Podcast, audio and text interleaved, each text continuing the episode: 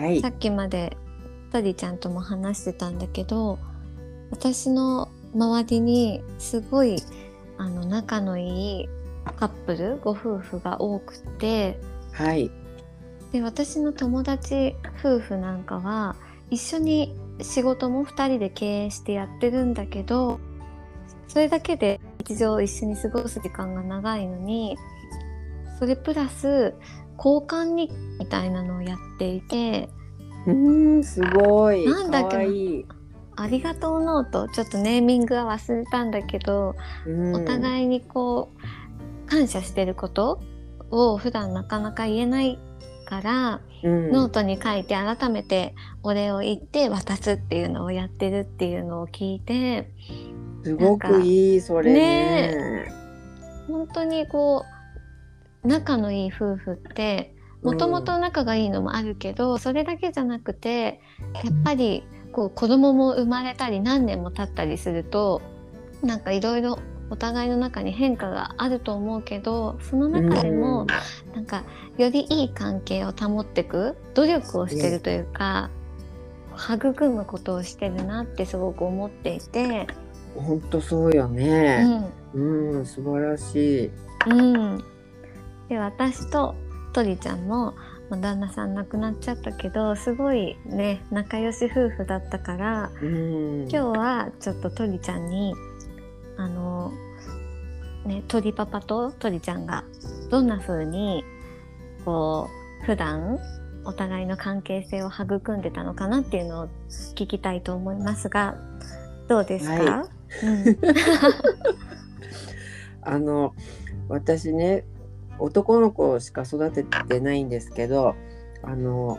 その男の子育児の結果からあ男の人ってこういうものなんだなっていうのがちょっと分かったのがあって、うんうん。あの何か一緒にアクティビティをすることがすごく男の男性っていうあのそういう存在の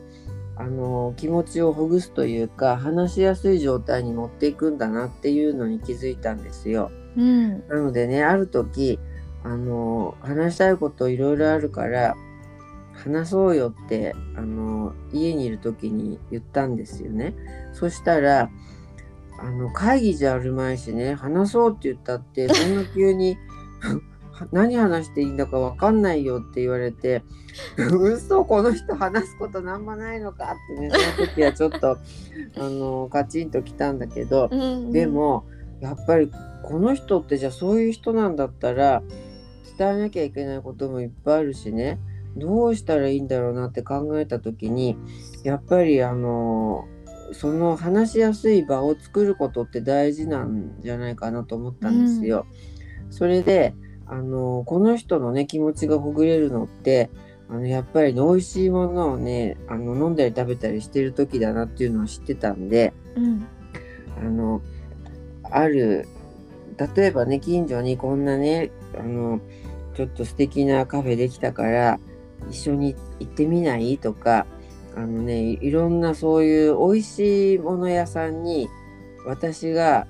お誘いするっていうことを心がけたんですよ。うんうん。そう。でねあの人もあの自分一人でねなんかここ美味しいみたいだから行ってきちゃったみたいなあんまりそういうのはなくてあの誰かと一緒に食べたいっていう人だったんでうん。あのすごくねその作戦がね大成功しましてですね。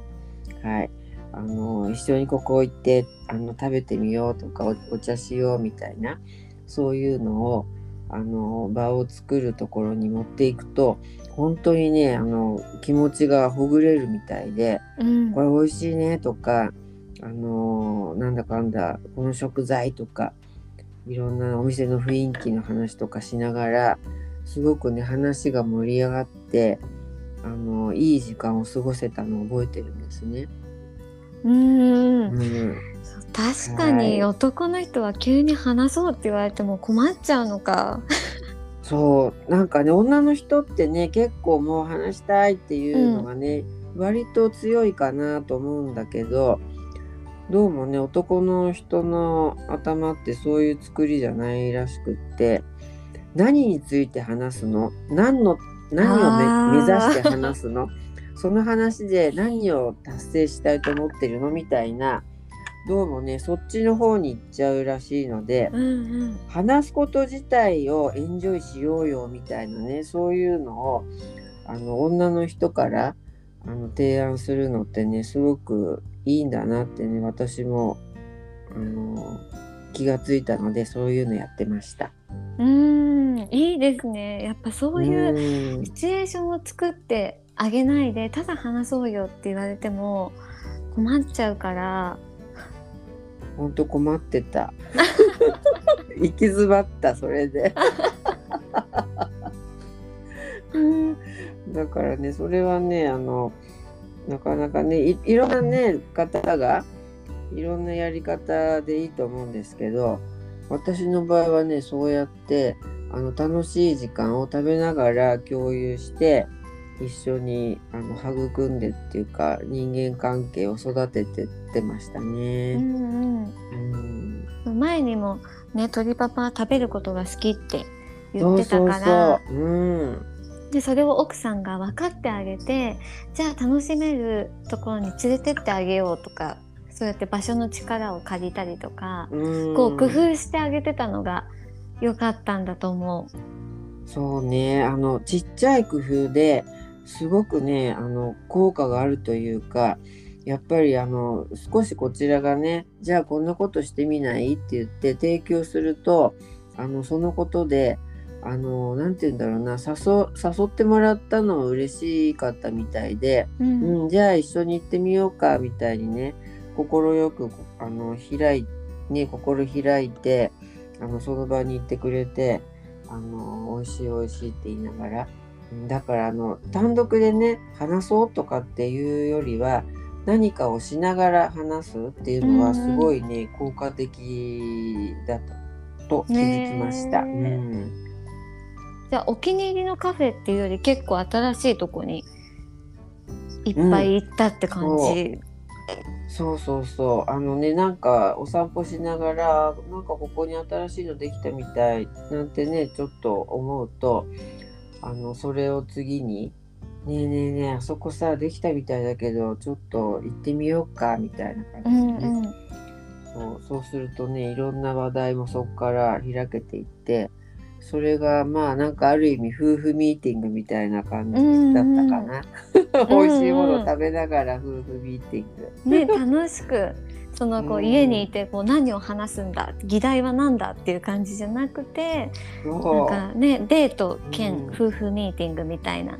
そうなんですよ。ね。もう一石二鳥三鳥みたいな感じうで。んうん。うん。で2人で共通して何かこう好きだった食べ物とかあるのかな？あのねよく言ってたのねあのタイ料理が大好きでタイ料理に行ってましたね。そうあのランチとか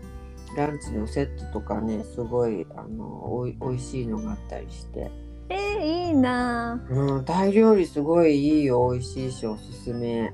パクチー好きなの、あそうそうそう好き。へえ、